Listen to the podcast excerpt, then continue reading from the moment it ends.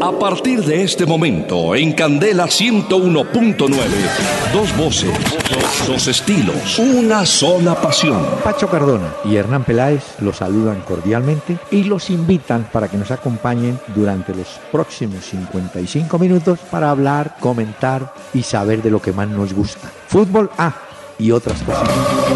El doctor Hernán Peláez y Pacho Cardona presentan Una Hora con Peláez y Cardona. Fútbol, música y algo más. Solo por Candela.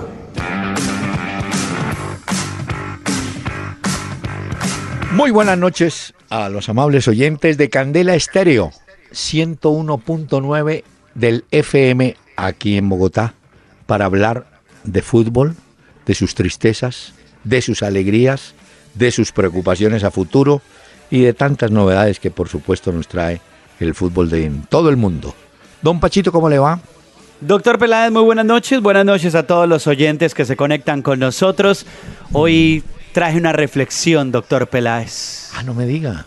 ¿Cuál? Mm, una reflexión. Mm. Si algún oyente tiene problemas en el amor, falta de dinero, se siente triste o acongojado, piensen que hoy le hicieron cinco goles a David Ospina y hay gente que puede estar peor que uno hoy. Así que ánimo y aquí vamos. Usted es muy generoso. Le hicieron 10 goles en dos partidos los mismos jugadores del Bayern, que le metieron 5 allá y 5 acá. 10. Hmm. Quedó 2 a 10 la serie. No, no, no. Ese equipo. Bueno, y de hecho, el Bayern de Múnich pinta para llegar arriba, ¿no? En las partes finales. Ah, sí, pues, este es un tremendo equipo, pero lo de hoy del Arsenal, muy triste. Bueno, ya hablaremos de eso, pero la expulsión cambió todo, pero de todas formas el Arsenal no tiene equipo para igualar al Bayern Múnich. Bueno, después de esta reflexión en la cual hemos invertido un tiempo, tenemos tiempo para la música. Y hoy hemos invitado a la gorda de oro, así le decían mm a Mirta Silva, una mujer de Puerto Rico, cantante que nació en Arecibo, trabajó con el grupo Victoria, muy cercana en su momento a don Rafael Hernández, gran compositor eh, boricua, y doña Mirta Silva regala temas o dejó temas como este.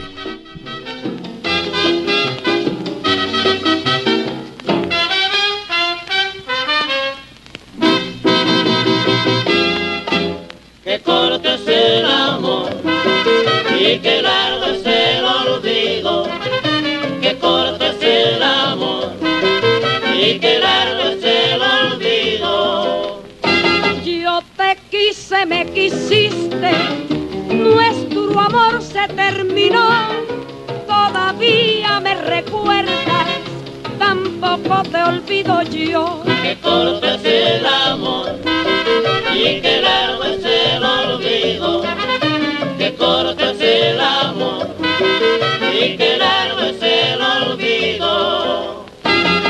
Hay cosas en esta vida que no me puedo explicar.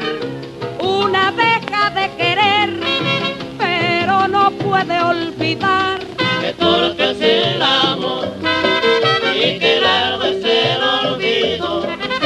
Que corto es el amor y que largo es el Bueno, doña Mirta Silva, mm, qué, corto bueno es el amor y qué largo es el olvido. Si alguna pareja en este momento va en su automóvil regresando a casa, no se hagan reproches mutuos, mm. porque en el camino quedaron varios amores y en la memoria está instalado todavía ese viejo amor que nunca se olvida. ¿Oyó? Ay, ay, ay, doctor Peláez, está tocando usted temas muy sensibles para nuestros oyentes. Sí, la señora mira de reojo y le dice, ah, sí, me he olvidado. llamando codazo, la señora llamando codazo. No, ay, usted siga prestando mm. la atención a lo que dicen estos. Sí, y no la olvide. bueno, y verá cómo le va. Entremos con nuestros oyentes que hoy tienen varios temas del momento. A ver, don Pacho. Bueno, los oyentes que nos escriben, un abrazo para todos. Vía Twitter, estamos en arroba Peláez y Cardona, ahí leemos sus tweets, los comentamos también en este programa. Vía Facebook, si les queda más fácil, no olviden darle me gusta a la fanpage de Peláez y Cardona y enviar sus mensajes también para poderlo leer. Y en www.peláez y Cardona, ahí vía mail nos pueden escribir. También pueden disfrutar de los diferentes programas que hemos hecho o en podcast también los tenemos para que los puedan llevar en su bolsillo. Muy bien, empezamos con un mensaje vía Facebook de Andrés F. Bautista. Le gusta el programa, con mi papá los escuchamos, pero él tiene una pregunta. Si tienen una boleta para el jueves de Estéreo Picnic, sería genial. Ah, ¿Usted está en eso? Sí, ¿Está sí, vamos a ir al Festival Estéreo Picnic, doctor Peláez, sí, señor. Pues las boletas, por favor, llamen a, al joven Pacho a mí.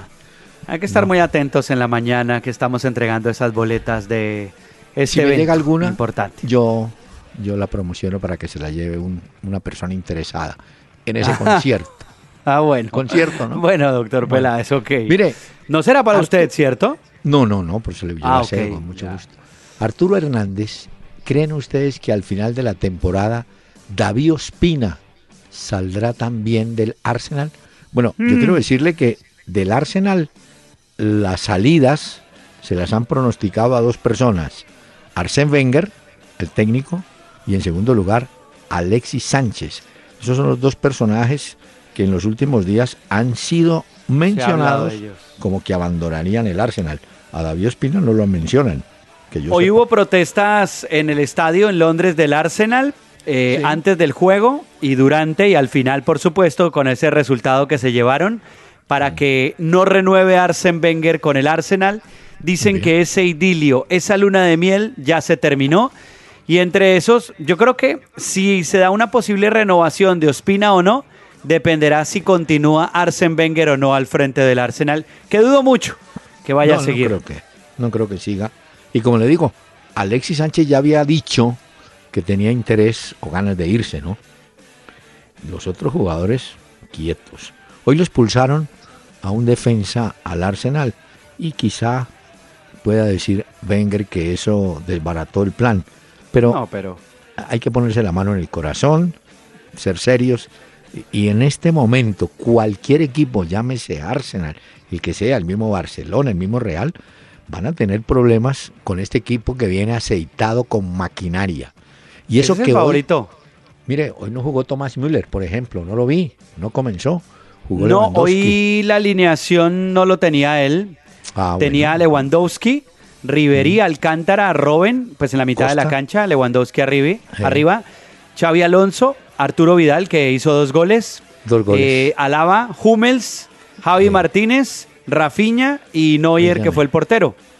Pero fíjese que eh, hoy, con, eso, con los dos resultados de hoy, eh, se neutraliza un poco aquel dicho que usamos nosotros, quienes vemos fútbol y posamos de comentaristas. Cada Mm, partido ¿cuál? es muy distinto. No, no, no. Los dos ganaron 5-1 y 3-1, que eran los resultados de los primeros partidos. O sea, se repitieron históricamente. O sea que cada partido no es tan distinto. Para el Sí, Bayern, aunque no. El primer tiempo del Nápoles daba una sensación Sí. Mm. de ser un equipo arrollador, pero luego llegó el empate de Sergio Ramos y ahí sí se le Se vino la estantería abajo. Koscielny fue el jugador que echaron del. Mm. Arsenal al minuto 53 y luego de penal cobra ahí Lewandowski esa falta y pone el 1 a 1. Ahí se le vino la noche al Arsenal en Londres. que, que al igual que el Nápoles, empezaron ganando 1 a 0 Sí. gol de Walcott. Y entonces, Theo Walcott y un gol muy bonito, sacó como a Sí, cinco sí. jugadores Bueno. del Bayern Múnich, pero Y ese 1 a 0. se le acabó la gasolina. en ambas aficiones despertó la esperanza de que se puede, pero después hubo ya resignación. Mire, eh, Hugo Arciniegas, vía Twitter, sin duda alguna, Sergio Ramos es uno de los mejores centrales que hay en el mundo y además tiene gol. Yo diría que tiene presencia en defensa, fuerza en defensa y sabe ubicarse cuando viene los, vienen los tiros de esquina. Hay muchos equipos, y aquí en Colombia, por ejemplo, hay equipos, por decir algo, Santa Fe, que aprovecha el balón detenido en los tiros de esquina y tiene buenos cabeceadores. Bueno, este Ramos, en el primero muy bien, y en el segundo, que uno pensaba que iban a estar pendientes de él, lo soltaron y tome otra vez. Ahí Tres, estuvo. Ahora, eh, el segundo gol, la UEFA no se lo da a Ramos, lo da como autogol. No, Eh, sí. Martens es el jugador que aparece ahí, que desvía la pelota, pero de todas formas ese cabezazo que mete Ramos es impresionante, doctor Peláez. En eso, en eso puede haber una discusión. Para que haya esa jugada de gol, tiene que haber un rematador. Y el rematador fue Ramos. Si Ramos no remata, pues de pronto no, no pasa nada. Remata Ramos, el otro jugador sin querer desvía, toca la pelota y bueno, desubica al arquero. Pero hay autogoles, por ejemplo, defensas que van a rechazar de cabeza y la meten, ¿cierto? En su arco. Ese es autogol, claro. O un jugador que va a ser una chilena y en vez de sacarla, la mete. Es autogol. Pero cuando hay esta jugada como la de hoy, yo creo que el gol es del que pateó o cabeceó, como fue Ramos. Pero bueno, La, UEFA no piensa así, por eso se lo dieron Sí. como autogol al Nápoles. Bueno. Mire la cifra que decían hoy acá en España, de A los ver. defensas con más goles en la historia del Real Madrid. Sí. Aparecen Roberto Carlos y Sergio Ramos con 68 goles. Fernando Hierro, 127 goles. Muy bien. Bueno, vea, tengo este dato. Hugo Arciniegas, ah no, no, perdón. Eh, Jamie Segura trae una historia muy triste. Dice, hombre, muy triste lo del hincha menor de edad muerto en Cali. Esa no es la forma de vivir el fútbol. Bueno, ya habla del partido muy regular y tal. Eh, destaca Bejarano.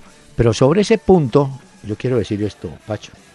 Hace poco, en el nuevo código de policía, se dijo o se anuncia que en los espectáculos públicos, por ejemplo en el caso del fútbol, los equipos van a tener que pagar una seguridad privada. Ellos pagan la presencia de la policía, pero ahora les dicen, no, paguen también seguridad privada.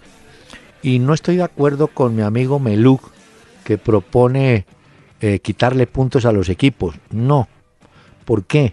Porque sí, la gente va a ver a los dos equipos y, y usted no tiene manera de controlar a un vándalo o a una persona irascible que cometa un atropello y por eso sancionan la plaza. Creo que el América va de sanción, pero no por eso. El América va por el uso de pólvora, de bengalas. Bueno, pero, pero quitarle los puntos al equipo me parece que no es, es llevar muy al extremo. Porque el equipo puede decir, mire, yo en el campo de juego hubo buen comportamiento, hubo policía a la entrada, policía a la salida, pero hubo un brote de, de violencia. Y si no hay policía o seguridad privada, Eso es Pues no difícil de controlar. Sí, Por más de que- que que- digamos no. que debería ser lo ideal, poder controlar absolutamente todo Ah, en un mundo sí. Ideal y fantástico, debería suceder eso. Pero, es muy complicado. Y claro, si complicado. perjudica eso a los puntos de un equipo, pues por ejemplo, más cruel todavía. No, no, muy cruel. Por ejemplo, se puede dar el caso de que vaya un hincha, no del equipo local, por decir algo, va un hincha del equipo visitante, pero no va identificado como hincha del equipo visitante. Y ese muchacho o ese señor lanza una bengala. Entonces, ¿usted cómo detecta que, que el hombre lo que estaba buscando era que sancionaran Claro, la plaza o le quitaran los puntos? No, eso ya me parece que no es. Es complicado. No, Eh, pues no. digamos que es una propuesta, se respeta obviamente, pero sí Ah, es difícil determinar quién lo hizo, si era hincha Ahora- de qué equipo y Sí. si se debe castigar o no al equipo. No, lo más fácil es decir, le quito los puntos, ¿no? Porque entonces vamos a llegar al momento que los equipos disa- digan, no, yo prefiero jugar sin público, no, no recibo taquilla, no, tampoco. Se trata de que la gente vaya a fútbol y vea fútbol. Bueno, sí, eso que es se un recupere tema- la tradición familiar de la Eh, cual hablábamos exacto. hace unos programas también. eh, eh, es, es un tema, yo diría, abierto. Bueno, Antonio Perdomo, dicho y hecho, el Arsenal es muy inferior al Bayern. Bueno, si eso se sabía. Eh, Twitter de GC. Hay un dato, El doctor Peláez, que compartía hoy Mr. Chip eh, a través de su cuenta, y Mm. es que el resultado, el global del Arsenal 2 eh, frente al 10 del Bayern eh, Múnich es Único. el peor de cualquier club inglés en toda la historia de las competiciones europeas. Así es. Sí, es que. Y no creo que ese gol diferencia de 2 a 10 se haya visto en muchos partidos de la Liga de Campeones. Mm, Este es el peor para lo los más equipos cruel- ingleses. Claro, y lo más cruel es que estaba un colombiano tapando. ¿Usted cree que en algunos goles tuvo complicidad Ospina? No, no lo vi realmente, pero, pero esos equipos. A mí en uno de Douglas Costa me parece Puede que ahí tiene responsabilidad y quizás en alguno de los de Arturo Vidal que hizo dos, tal vez en el primero que marca. Pero es muy difícil porque cuando usted tiene una defensa muy mala, cuando el equipo no funciona, pues echarle la culpa al portero es lo más fácil. fácil. Pero que No. le claven unos cinco en Liga de Campeones y que sea la única competición en la que uno está y le claven 10 Vea. en dos partidos, eso es muy difícil. Le voy a dar una frase que utilizan mucho los, los mismos jugadores. Cuando ganamos, ganamos todos y cuando perdemos, perdemos todos. Pero hay también frases simpáticas. La dijo Sergio Ramos, dirigiéndose a sus compañeros. Aquí vamos a correr todos, menos Cristiano porque él hace 60 goles al año. ¿Y usted qué le dice? ¿Usted qué le dice? Pues sí, hermano. Corran Pues otros claro. 10 porque hay un tipo que... Era lo mismo cuando el Santos. Hoy le pegó una pelota en el palo A a Cristiano. Cristiano, que Sí. pudo Bueno, haber sido un bonito gol. Al Nápoles también le pegó una ahí, Mm. en el arco de Navas. Bueno, mire, dice GC, el otro vi, vi, a- vi algo de un partido en el año 87 entre Nápoles y el Madrid.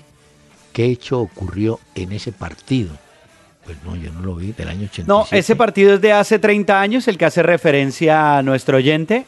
Sí. Eh, ese partido fue la eliminación del Nápoles. Eh, se recordaba mucho por esta época porque Maradona jugaba en ese equipo y porque también, digamos, otros jugadores que fueron importantes estuvieron, por ejemplo, Fabio Canavaro fue recogebolas Sí. en ese partido. Y Fabio Exacto. Canavaro jugó en el Nápoles y jugó además en el Real Madrid. Entonces es. se recordaba que Fabio Canavaro fue, tuvo esa presencia, pero como recoge pelota, recoge bolas. Y hoy hubo también un detalle antes del partido muy, muy, muy emotivo.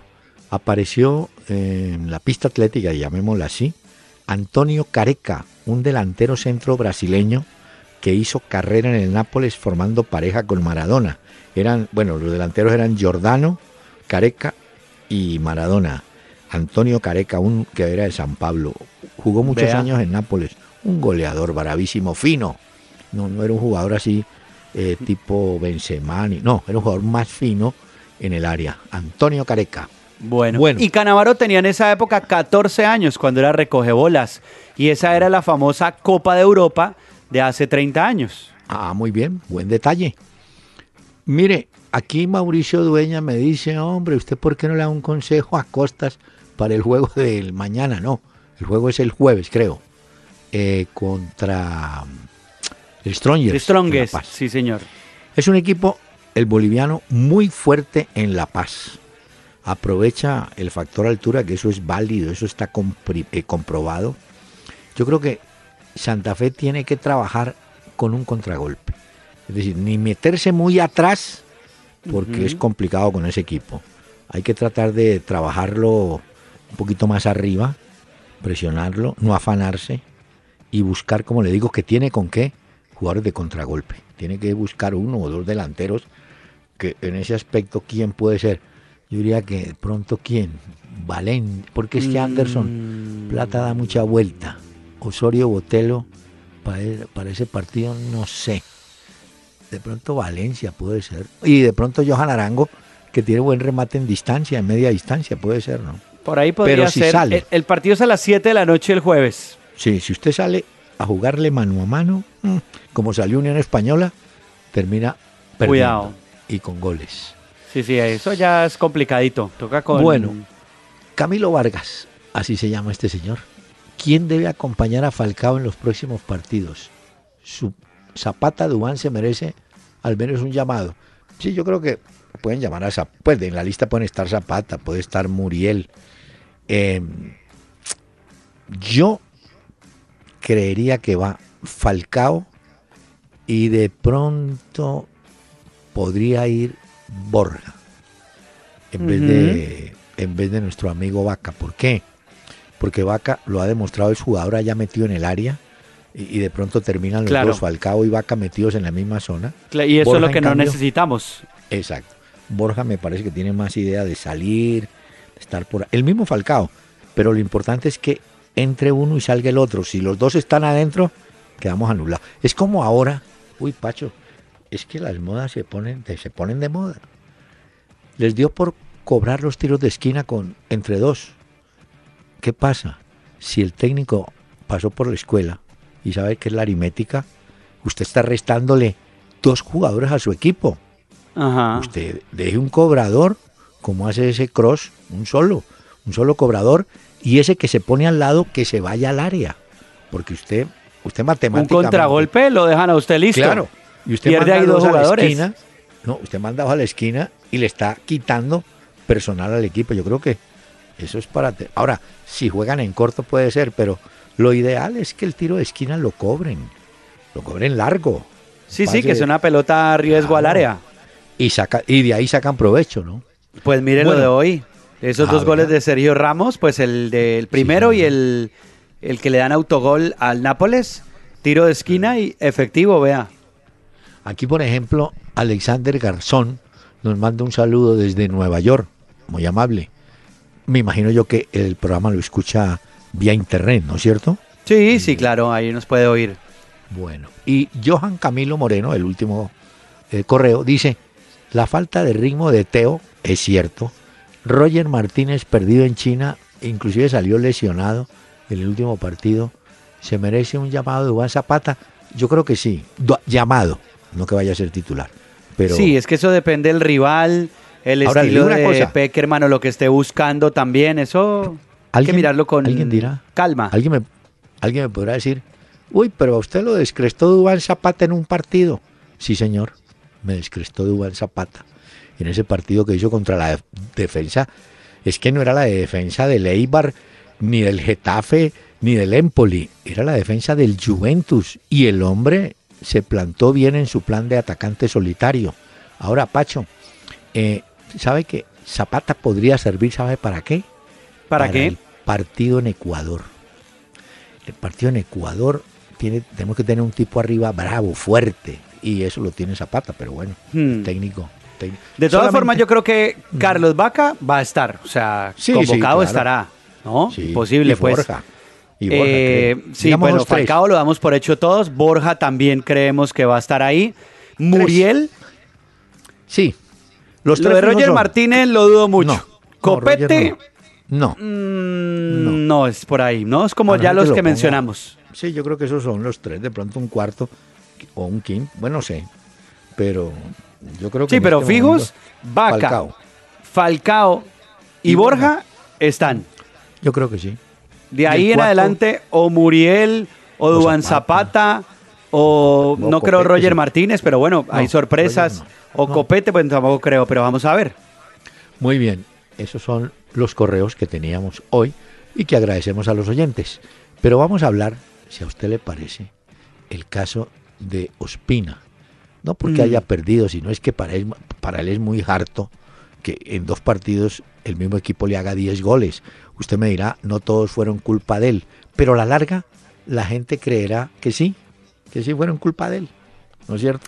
De él, Sí, pero la defensa hoy eh, muy mal. Mustafi, eh, Koscielny, que fue el jugador que se fue expulsado, el número 6, eh, Monreal, que era el otro, y Bellerín. Muy mal estuvo hoy la defensa del Arsenal. Sí es cierto que eh, empieza ganando y de cierta forma, digamos, como que aparece una luz con ese gol de Theo Walcott, que repito que fue un golazo al minuto 20, sacó Sí. como 4 o 5 jugadores. Pero a partir de la segunda parte, cuando Koscielny se va expulsado, que incluso, pues ya para la segunda parte iban solo con un gol de diferencia, le queda muy para arriba. Pero ya después de eso aparece Lewandowski. Es que usted se da cuenta, doctor Peláez, Mm.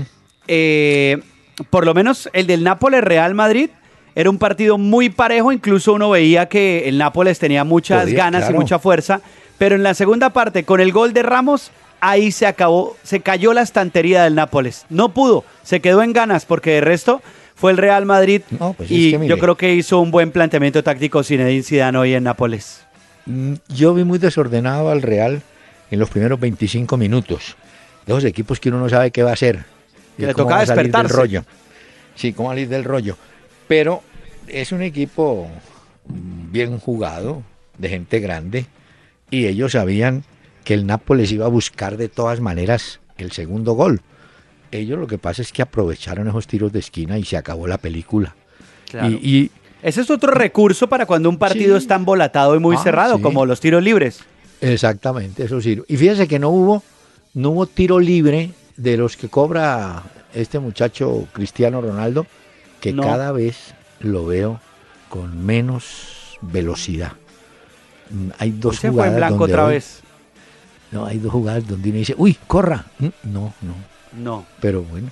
Bueno, es que ahí el atleta estuvo- del equipo ahora es Gareth Bale, que se fue también, eh, Sí, luego lo sustituyeron por Sí. Lucas Vázquez.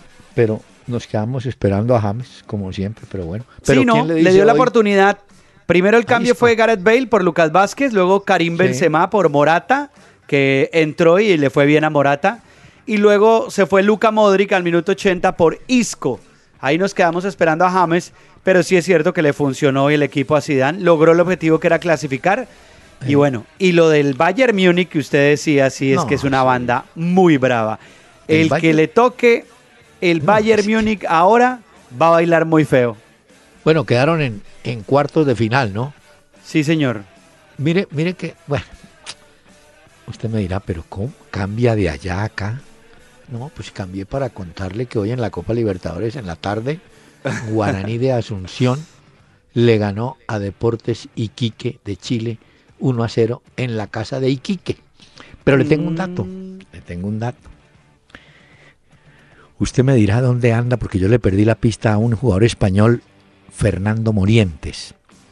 Resulta que el Cerro Porteño tamboreó anoche a su técnico Florentín. Lo sacó. Sí. Y entonces la terna de candidatos está compuesta así. Milito, eh, Gabriel Milito, Ajá.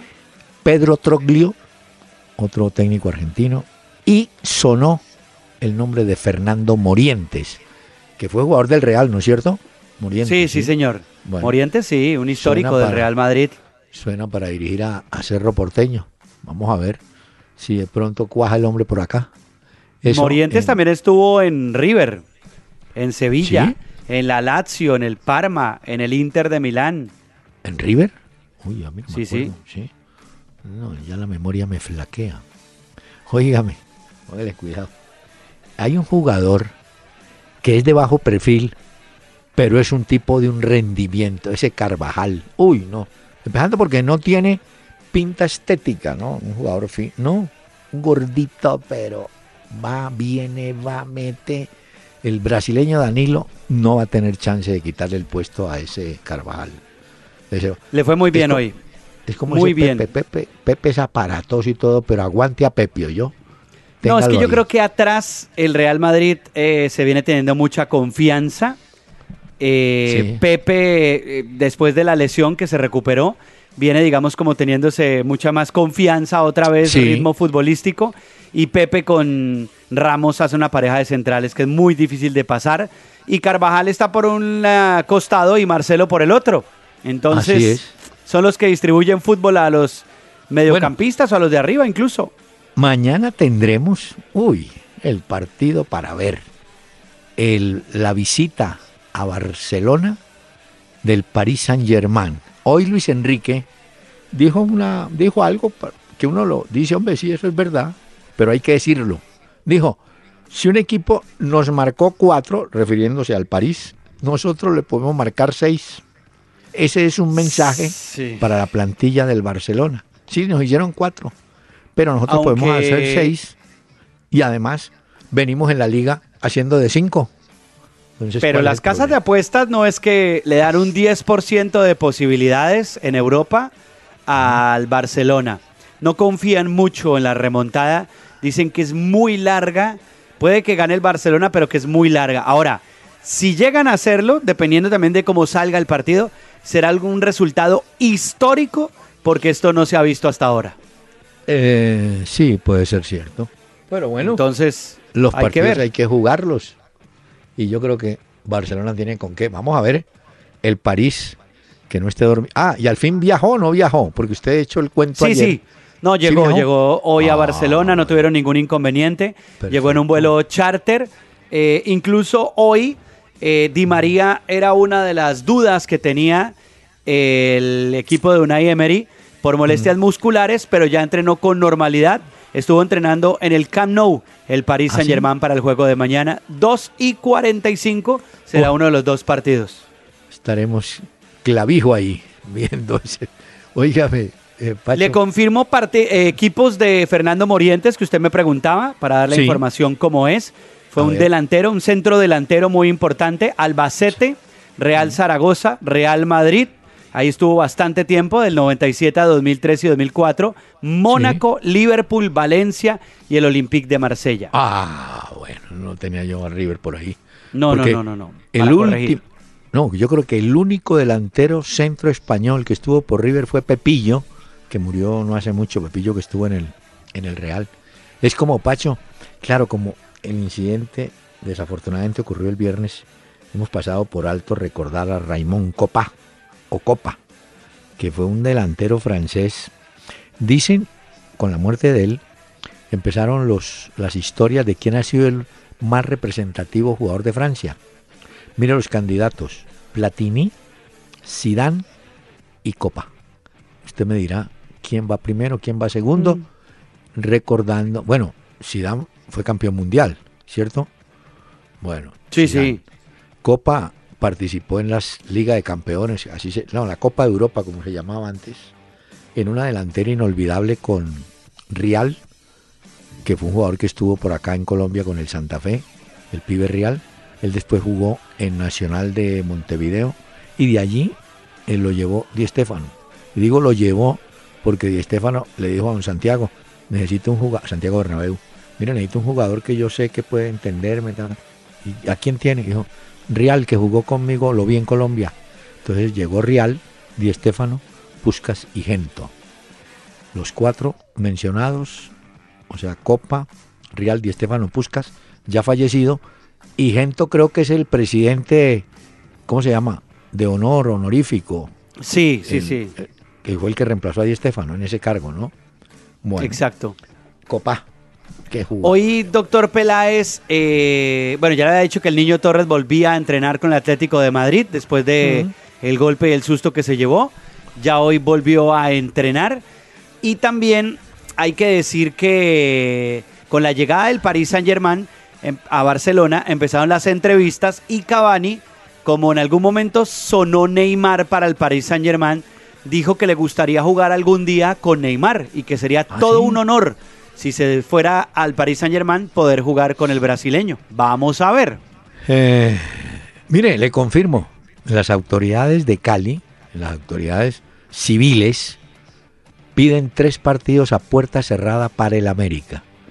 Eh, todo por los problemas de pólvora que se presentaron en el juego contra Nacional y la muerte del niño que no sé realmente dónde ocurrió. No creo que haya sido dentro del estadio, pues, pero de todas formas le van caminando al asunto. Y usted me dirá, no, pero ¿cómo me hace eso? Voy a ¿Qué, doctor contarle que, que Cortuluá ganó Uy, no, pero, su primer pa Señor, pero ganó. no, pero es que estamos 1 a cambiando 0. abruptamente Pues tema. sí, Importante, pero- obviamente, pero, pero, cambiamos de desde Europa hasta Tuluá. Sí, pero ¿qué hacemos, señor? Logró su primera victoria. Faber Mercado. Le ganaron al Río Negro. Pero este dato, Bueno. Pacho, este dato hay que tenerlo en cuenta. ¿Se acuerda que ayer le dije que el América tiene que caer en cuenta que Tigres está ganando, eh, que Jaguares ganó, ahora ganó Cortuluá? O sea que en la parte de abajo hay que ganar. Hay que ganar si usted quiere sobrevivir. Claro, ¿No? si quiere sacarle ventaja a los otros, porque si no. Hoy, Hoy recordaba, doctor Peláez, Sí. que viendo el Nápoles Real Madrid, que Freddy Rincón jugó en el Nápoles o fue cedido por el Real señor. Madrid cuando se lo compra al Palmeiras al Nápoles. Yo no me acuerdo si él jugó Claro, como tal. ¿Usted sí. se acuerda? Sí, señor. Jugó en el Nápoles y después jugó en el Real. Así fue el, el tránsito de, de Freddy.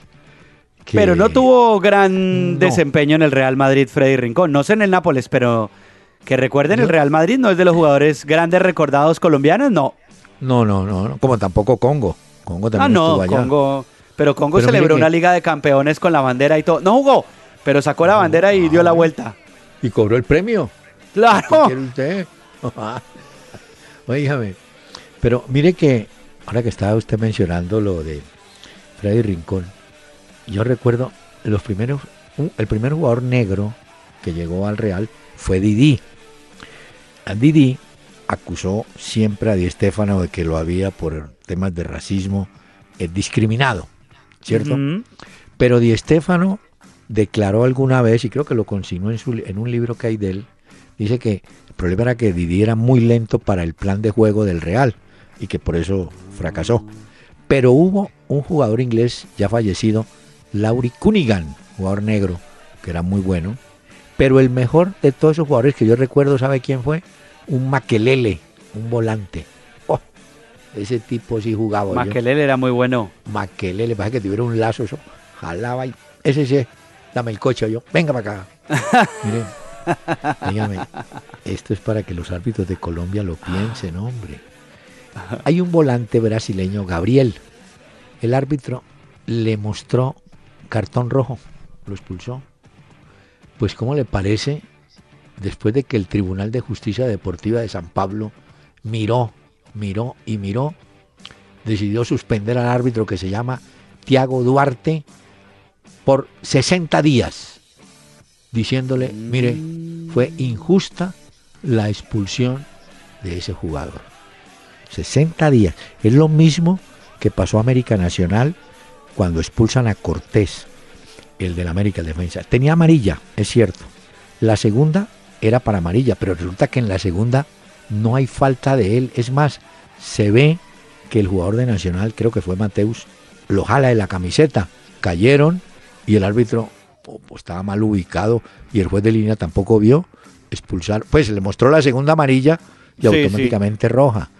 Yo creo que eh, a los árbitros hay que mostrarles allá en privado, en la Di Mayor, mostrarles los videos para decirle, mire, hermano, ojo, ojo, que usted ha visto que los jugadores se equivocan y cometen errores. Los árbitros también, porque infalibles. si También, no son. claro. Bueno, Sí, sí. bueno, señor. Le tengo, doctor Peláez, una posible formación del Barcelona para mañana y usted me dice qué opina. A ver, ¿cuál es? Ter Stegen en el arco. Habrá tres defensores porque Luis Sí. Enrique quiere volver al rombo que le está dando éxito mucho más adelante. Entonces tendría a un Titi por un costado, Sí. Piqué Mm. y Macherano. Esos Ya. serían los tres defensores del Barcelona. Sí. Busquets, volante de marca. Jordi Alba tirado por un costado. Rakitic por el otro. Iniesta en la mitad de la cancha. Neymar arriba con Suárez en punta y Messi por el otro costado. ¿Esa le suena o prefiere a Sergi Roberto en lugar de Rakitic? Mm, no. Yo, ese Rakitic es de más entrega, me parece.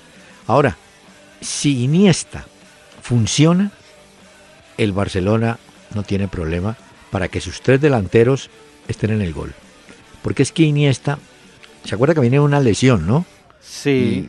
Y, y lo he visto en el último partido. no, no ha tenido. mucho a la No ha estado bien. No ha estado fino. Ahora, vea cómo es la vida. Alguna vez yo oí, ¿a quién fue? A, tal vez a Menotti, dijo, Iniesta es el mejor volante que tiene el fútbol del mundo hoy. Pero, desde que se fue Xavi Hernández, Mm, se le perdió mucho a Iniesta el que lo entendía. Ellos jugaban corto, ¿se acuerda? Claro, es que ellos se conocían desde la cantera del. Barcelona. se fue Xavi y un poco, un poco no, bastante, quedó demostrado que Iniesta funcionaba mucho cuando estaba Xavi. Ahora, él tiene una ventaja de que si él mete la pelota arriba, los de arriba resuelven. A mí no me preocupa la defensa del, del Barcelona, yo creo que... Ahora, el, el París jugará con Cavani, no sé si la tiene a la mano, meterán a Cavani, obviamente, y no sé si Pastore vaya. Pastore más lento en la zona de volantes, ¿no? Pues si quiere le busco la, Sí, la pasada que tuvo el Paris Saint Germain, a ver si podría ser esa. Sí, Trapp yo creo que- sería el portero, eh, Kurzawa, Thiago Silva, Marquinhos y Meunier, Señor. Berratti, sí. Rabiot, Motuidi y luego eh, Lucas Moura, Cavani y el Fideo Di María. Sí, está bien. Puede ser, ¿no? Sí, Di María es un lanzador. Cavani es el tipo de ellos, ¿no? Ese Sí, ese jugador. es. Pero conociendo Bueno, la y forma Di como- María, que es el que se enchufa Sí, y la pero- vez pasada fue figura. Pero Barcelona tiene una ventaja. Barcelona ya en el Nou Camp lo acorrala a usted. Cuando usted se da cuenta está con ese equipo tocando para allá, para acá y, ¿no? y, y- y el amigo Messi recibiéndola y, es poniendo a funcionar. Va a Y el otro es bueno. el Borussia Dortmund Benfica que juegan en Dortmund, en Alemania. Ese partido terminó 1 a 0. eh, es remontable. Entonces veremos mañana ese juego importante después de que el Borussia ganara además en la Bundesliga al fin de semana. Y el Barcelona sí es que Señor. tiene que hacer muchos goles, doctor Peláez, si quiere remontar ese 4 a 0. ¿Me permite? Porque vamos a invitar nuevamente en una pequeña pausa a Mirta Silva.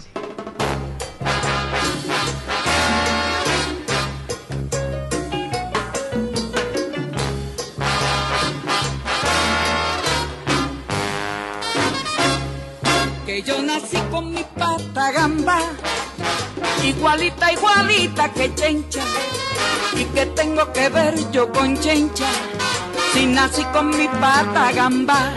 Váyanse pa'l diablo, partida de canalla, partida sin vergüenzas, no me hagan llorar. Váyanse pa'l diablo, partida de canalla, partida sin vergüenzas, no me hagan hablar. Una hora con Peláez y Cardona. En Twitter, arroba Peláez y Cardona.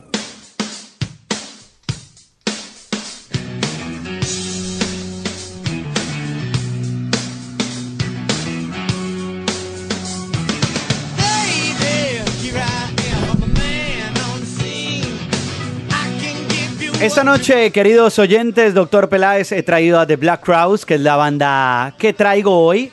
Es una banda de hard rock que tuvo influencias de la música de los 60 y de los 70, incluso del blues de los Estados Unidos. Se formaron en el 86 por los hermanos Creed Robinson y Rich Robinson. The Black Crowes es la banda que traigo hoy a este programa. ¿Pero banda americana? Sí, señor, claro. Ah, de bueno. Atlanta, Georgia, en los Estados Unidos, doctor Peláez. A ver, disfrutemos. Oiga esto. Hard to Handle se llama esto.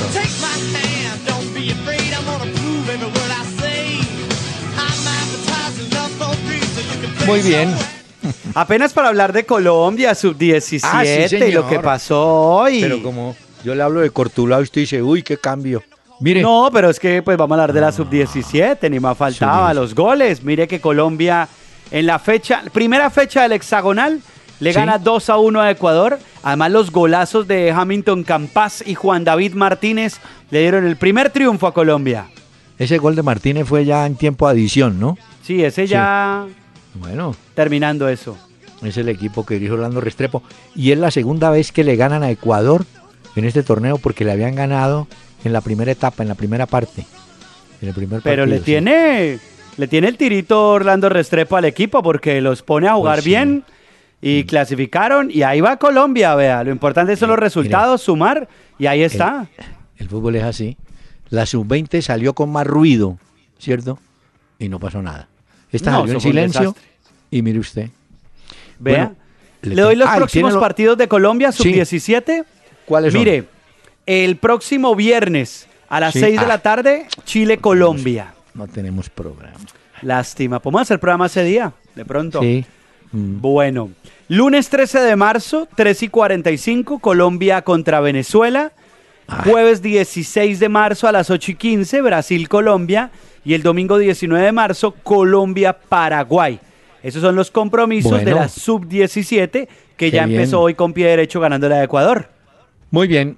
Hoy me quedé esperando en el Nápoles a Marek Hansik. Usted sabe que los goleadores máximos en la historia del Nápoles son Maradona, 115 goles.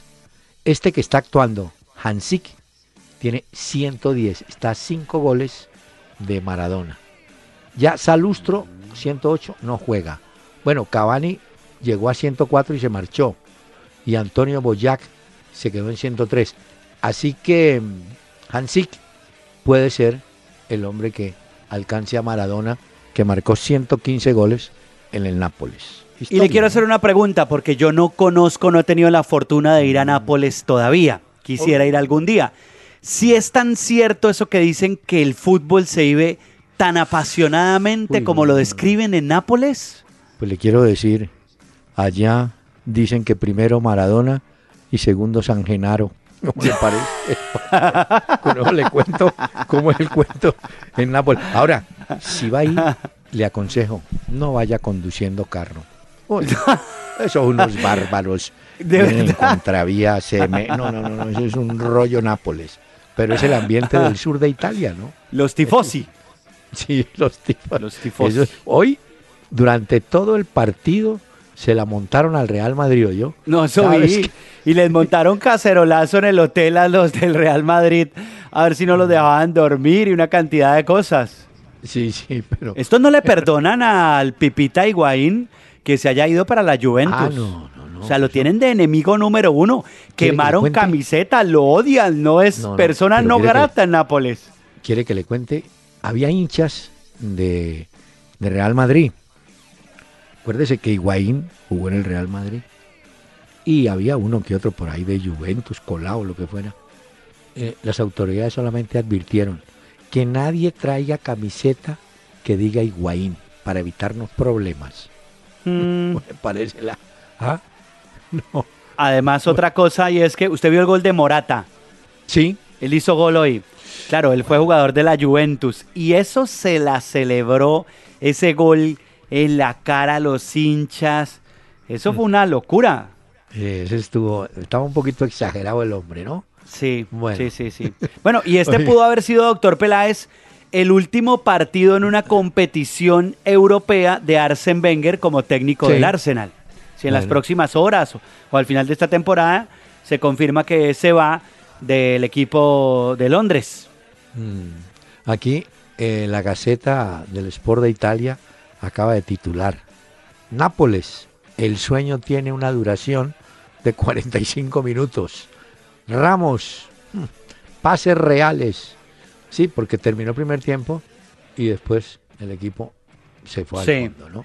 ¿Sabe Bueno. quién fue hoy tema, doctor Peláez? El Sí. Cholo Simeone. Resulta ¿Por que qué? tuvo un día de descanso. Sí. y en su día de descanso viajó a Milán. Pues automáticamente, como él siempre ha dicho que el Inter es el equipo de sus amores, pues grandes cosas hizo con el Inter, pues la gente automáticamente empezó a decir, fue a cerrar su contrato como nuevo técnico del Inter de Milán, el Cholo Simeone. Pero son especulaciones, de eso no hay nada confirmado, pero en su día de descanso agarró para Milán. Sí, ¿por qué no se fue a la isla de Capri? Tenía que irse a Milán. sí, también que quieren que la gente, ¿no? No, pero Oiga, Cholo puede ser buen hoy- técnico para el Inter, bueno, y para otros clubes también. Pero le quiero contar, eh, no todos los técnicos tienen. Hoy Agnelli, eh, Agnelli, el, perdón, Agnelli, sí es, no, Allegri, Allegri. Agne- Agnelli es el dueño de la, del Juventus. No, Allegri dijo, yo nunca tuve nexos con la mafia. Alguien lo acusó, en fin, no sé. Pero le tocó al hombre salir a decir, no, mire, yo no tengo nada que ver con ellos. ¿Ah? Agnelli, es falso lo que dice Bueno, por ahí. yo de técnico le tengo. Hubo conferencia de prensa de Bausa, el técnico de la selección argentina, Ah, y cuando sí. le preguntaron por Icardi, le sacaron la piedra a Bausa. Sí, no, es que eh, hoy en Argentina se ha habido... ¿Se acuerda que la selección argentina determinó silencio estampa? No hablar con la prensa. sí, sí, que los jugadores no hablarían con la No. prensa. Entonces, yo no sé si ya... ¿Él ya dio la lista? No, Resulta- no, va pero sí dijo que lo tenían hasta los huevos con el tema de Icardi, Uy, no diga dijo. Mire, porque la especulación es que va a volver a convocar a la Bessi. Y la Bessi es el punto de discordia. Entonces, en Argentina algunos periodistas dicen, esa selección argentina es una logia. Después de que se unieron para no hablarnos, el técnico Bausa no se atreve a sacar a un jugador de ese grupo y meter otro. Entonces por eso Ah. Icardi está por fuera de la película y como Maradona, Maradona lo atizó por ahí. No, y porque también traidor. Icardi, él decía hoy en rueda de prensa que él es un finalizador, que cuando le pase algo a Higuaín o a Prato, él, Él va está. a convocar a Icardi. Ah, dijo eso. Sí, Ah, como quien dice, Icardi, espera hasta que se lesione uno. No. sí, exacto, dio a entender eso. Y el otro que lo están presionando es por Dybala, pero Dybala creo que está en la lista. Vamos a ver. Lo cierto, ah, pero es que le voy a contar el cuento. Argentina tiene el mismo problema de nosotros en el arquero titular. Ospina, pues no es titular en Arsenal, le dan los partidos de la Copa o le daban, porque ya la Copa para el Arsenal terminó. Salió muy mal, pues goleado y tal. Pero en Argentina pasa lo mismo. El arquero titular Romero es suplente en el Manchester United, ¿no es cierto? Entonces Bausa Mm, había dicho algún día, no, va a jugar el que en su equipo sea titular. Pues eso no se cumple con Romero. claro, no. Y dicen que Romero tapará el partido en Buenos Aires, creo que es en Buenos Aires. Y el otro partido, que es en Bolivia, lo tapará un arquero Guzmán, que trabaja en México, vive en Monterrey, pero claro, eh, Bausa dice que como está acostumbrado al Distrito Federal en México, a la altura, ese es el arquero que puede ser en, en La Paz. Entonces la- el periodismo se pregunta, bueno, ¿y cómo va a decirle a Romero? Usted ha tapado todo, siempre. Hmm, Por favor, déjele el puesto a Guzmán. ¿Ah? Es lo mismo es que esas que son aquí las Russo, cosas. se vio Russo cómo resolvió el tema, ¿no? Viconis estaba suspendido cuatro fechas. Ah, en el partido anterior contra Jaguares estaba disponible y estaba inclusive en el banco. Podía haber tapado.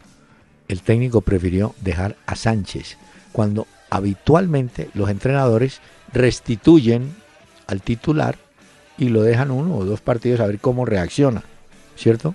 Pero esta vez Russo dijo no, si viene tapando ese muchacho Sánchez, que siga. Mm. Hoy decía. Eric Cantona sobre los jugadores del Leicester. Los decía? jugadores del Leicester son unos mocosos y traidores, Uy. malagradecidos.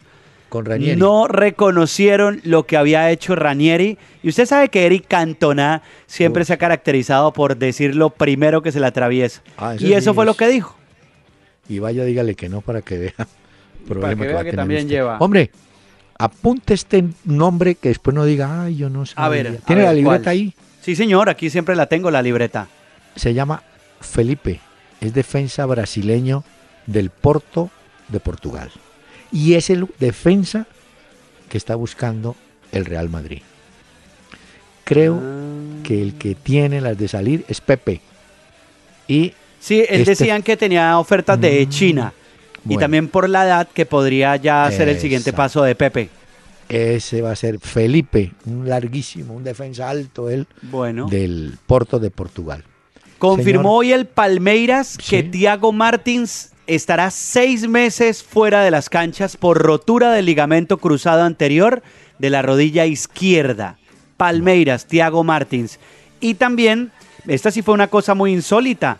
Hoy con el juego de Peñarol, eh, Lucas eh, Caballini, que es jugador de Peñarol, resulta que el tipo no se acordaba que tenía cuatro partidos de sanción y por poco lo inscribe el Peñarol para jugar la Copa Libertadores. Cuando llegaron las notificaciones se dieron cuenta, uy, no, este tipo tiene cuatro partidos de sanciones y no nos acordábamos.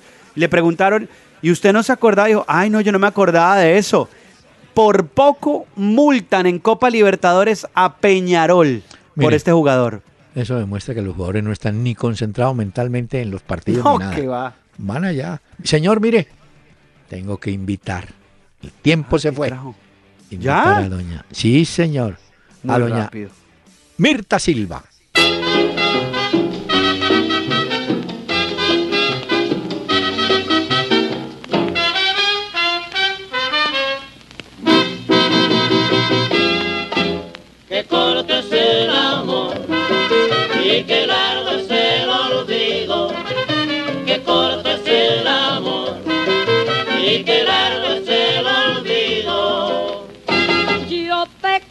Me quisiste, nuestro amor se terminó, todavía me recuerdas, tampoco te olvido yo.